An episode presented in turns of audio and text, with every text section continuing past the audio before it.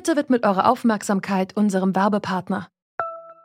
Die Suche nach geeigneten Mitarbeitenden kann viel Zeit in Anspruch nehmen, muss sie aber nicht unbedingt, denn man kann sich helfen lassen. Zum Beispiel mit den Premium-Stellenanzeigen von Indeed, denn damit wird eure Stellenanzeige in der Suche sichtbarer und Bewerberinnen und Bewerber werden schneller auf euch aufmerksam. Indeed schenkt euch jetzt 75 Euro Startguthaben für eure Premium-Stellenanzeigen. Klickt dazu auf den Link in den Show Notes. Es gelten die AGB. So langsam geht das Jahr aber dann auch jetzt zu Ende. Zeit für uns noch einmal zurückzuschauen hierbei zurück zum Thema. Wir wollen heute nämlich noch einmal auf die guten Nachrichten von 2021 schauen, denn neben Pandemie, Kriegen und Klimakrise sind auch ein paar Dinge passiert, die die Welt ein Stückchen besser machen. Das ist zumindest so unser Tenor hier in der Redaktion. Mein Name ist Lars Feyen. Schön, dass ihr mit dabei seid.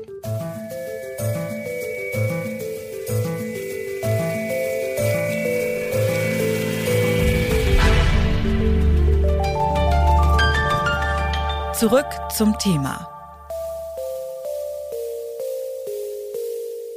Welche guten Nachrichten gab es denn eigentlich dieses Jahr? Das haben wir uns auch in der Redaktion von Zurück zum Thema gefragt. Gemeinsam mit zwei Kolleginnen aus der Redaktion äh, wollen wir ein paar unserer persönlichen Nachrichten-Highlights aus dem Jahr 2021 für euch noch einmal zusammentragen. Bei mir im Studio sind jetzt Alina Eckelmann und Kai Rehmen. Hallo ihr beiden. Hi. Hallo. Weißt du was, Lars? Ich, ich dachte es mir gerade schon, als ich ins Studio kam. Es ist eine der letzten Sendungen vor Weihnachten. Mhm. Ich dreh mal den Spieß um. Ja. Wir haben gerade schon beim Mittagessen darüber gesprochen, über die Highlights, was wir so besprechen könnten. Und du hattest Chile mhm. erwähnt. Weißt du was? Erzähl du doch mal, was, was ist da in Chile genau passiert? Genau, das mache ich jetzt auch gerne. Und äh, da fangen wir doch mit einem kurzen Ton an von dem neu gewählten Präsidenten. Buenas noches, Chile!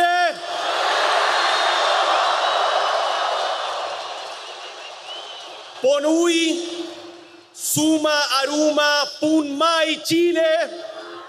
Das war der neue Präsident von Chile, Gabriel Boric, der am vergangenen Sonntag tatsächlich gewählt wurde.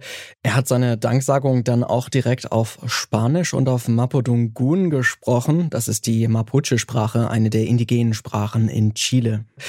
Und es ist tatsächlich ziemlich signifikant, dass er gewonnen hat. Er ist ziemlich jung, 35, der jüngste Präsident des Landes in der Geschichte. Und er hat gesagt, Hoffnung hat über Angst gesiegt bei dieser Wahl. Boric ist ein ehemaliger Studentenführer aus dem Süden des Landes, noch nicht mal aus der Hauptstadt, auch das ist was Besonderes. Und er hat gegen einen Rechtspopulisten gewonnen, José Antonio Cast, relativ eindeutig sogar.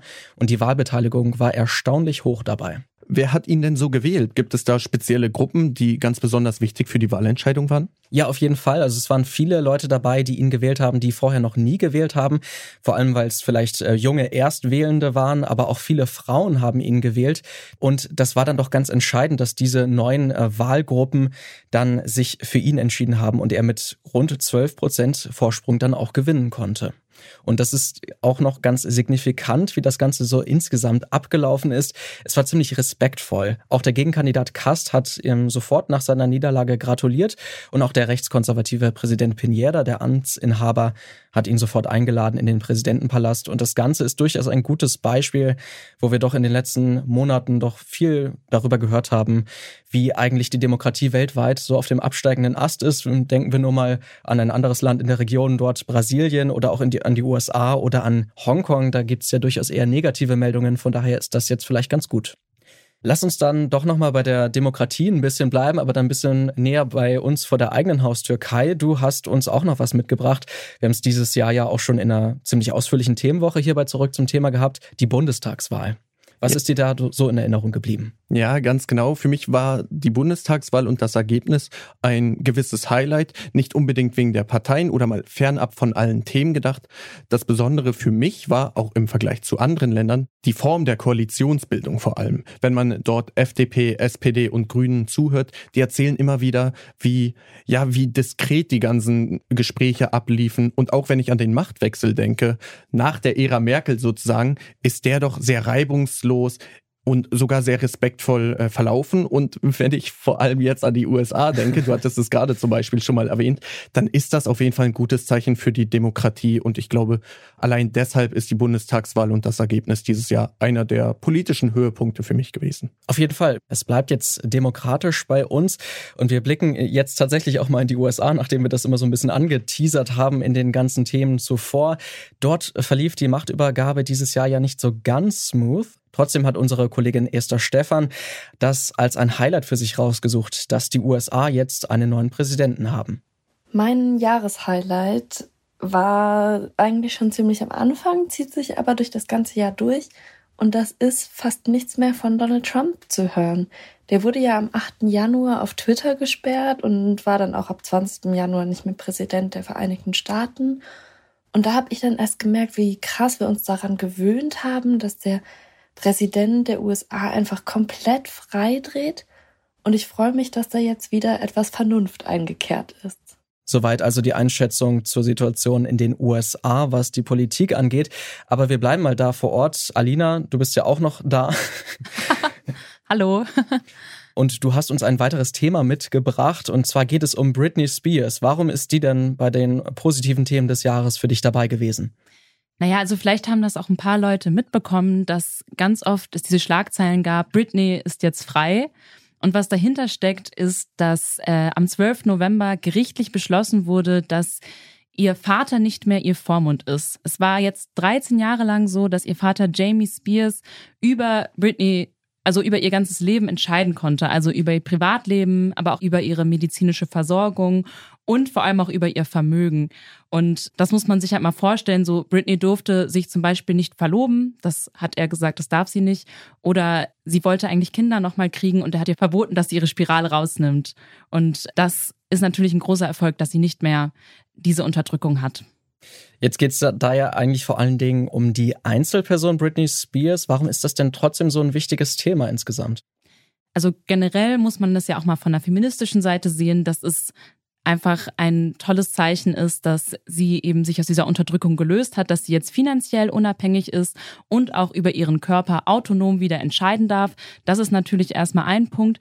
Der andere Punkt ist, dass ihr Fall dafür gesorgt hat, dass es wieder mehr Aufmerksamkeit gab für das Vormundschaftssystem in den USA, das sehr viele grundlegende Probleme hat. Also dass eben es möglich ist, dass der Vormund sehr in dieses Privatleben so sehr eingreifen darf und eben auch sich die Möglichkeit bietet, äh, sich am Vermögen dieser entmündeten Person zu vergreifen. Und jetzt wird da wieder mehr Aufmerksamkeit draufgelegt und es ist sogar so weit gegangen, dass im Juli ein Gesetz entworfen wurde von Republikanern und Demokraten, der Free Britney Act, und der soll eben auch mehr Rechte für Betroffene einräumen. Das ist auf jeden Fall eine gute Entwicklung, dass es dort dann zu mehr Rechten für die Betroffenen kommt.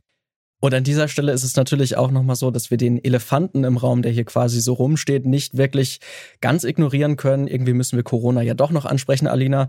Es ist jetzt natürlich sinnlos, wenn wir das Ganze positiv sehen wollen, aber es gibt ja trotzdem noch ein paar Lichtblicke, wenn man sich die Pandemie so anschaut. Ja, genau. Es gibt so ein, zwei Sachen, die äh, die Welt, wie du schon am Anfang gesagt hast, ein bisschen besser machen. Und zwar hat die Corona-Pandemie der mRNA-Technologie zum Durchbruch verholfen. Also in diese Technologie wird jetzt viel mehr investiert und es gibt auch viel mehr Möglichkeiten, sie weiterzuentwickeln. Wo kann das Ganze denn noch eingesetzt werden neben äh, Covid-19? Ja, das Ganze kann halt eben auch bei der Krebstherapie eingesetzt werden. Ursprünglich kommt die mRNA-Technik aus der Krebsforschung und äh, die wurde jetzt bei Corona zwar eingesetzt für den Impfstoff, aber es ist mit dieser mRNA-Technik auch eine Immuntherapie gegen Krebs möglich. Und eben dadurch, dass jetzt die ganze Aufmerksamkeit und das ganze Geld auf dieser Technik liegt, ist natürlich die Hoffnung groß, dass die Forschung jetzt angekurbelt ist und wir ein paar Schritte näher sind an einer Krebstherapie. Das sind echt gute Nachrichten auf jeden Fall. Und kommen wir jetzt von der Pandemie als Elefanten im Raum zum Mammut im Raum. Denn das ist das positive Thema des Jahres 2021 für unseren Kollegen Johannes Schmidt. Wir haben dieses Jahr nämlich eine Folge darüber gemacht, dass ausgestorbene Tiere auch geklont werden könnten. Also mein persönliches Highlight in diesem Jahr war die Nachricht, dass wir möglicherweise bald Mammuts streicheln können. Oder zumindest sowas ähnliches wie Mammuts. Aber ich sag mal, was könnte an riesigen, flauschigen Urviechern falsch sein, ob es jetzt echte Mammuts sind oder nicht? Ja, soweit war das unser Themenüberblick über die tatsächlich eher positiven Entwicklungen 2021. Und mit zurück zum Thema geht es dann am 3. Januar täglich weiter. Zwischen den Jahren gibt es aber trotzdem neue Folgen von uns, dann aber nur jeden zweiten Tag. Das war's von uns für heute. An dieser Folge mitgearbeitet haben Alina Eckelmann, Kai Rehmen, Charlotte Thielmann und Rabea Schlotz. Produziert wurde die Folge von Andreas Propeller, Chefin vom Dienst war Alia Rentmeister und ich bin Lars Feyen. Ciao. Zurück zum Thema vom Podcast Radio Detektor FM.